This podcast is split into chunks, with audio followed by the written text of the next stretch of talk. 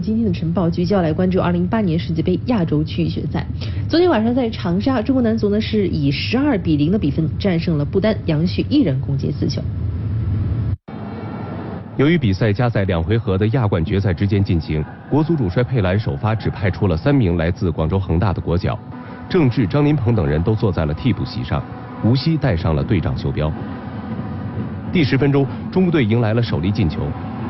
角球的混战中，梅方首开纪录。不丹队基本由业余球员组成，中国队随后开始了进球表演。第十三分钟，杨旭补射将比分扩大为二比零。三分钟之后，于大宝头球破门，三比零。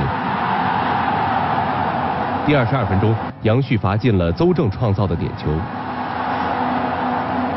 第三十五分钟，于汉超也打开了进球账户。又过了三分钟，杨旭攻入个人本场第三粒进球。这样一来，他在主客场面对不丹队时都完成了帽子戏法。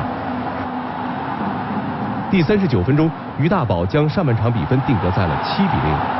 此球一进，国足主帅佩兰马上做出调整，用黄博文换下了于大宝。此前佩兰一直弃用技术风格的黄博文和张稀哲，而黄博文刚好出生在长沙。交换场地之后，张稀哲也替补出场。第五十三分钟，杨旭再进一球，上演了大四喜，中国队也以八比零领先。直到第六十四分钟，不丹队才有了全场比赛的第一脚射门，所以两队的射门次数为三十九比三。随后，王永珀和于汉超各进一球，比分来到了十比零。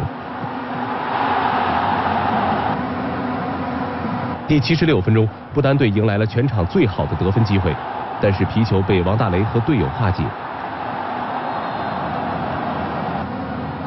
第八十二分钟，王永珀攻入个人本场第二粒进球，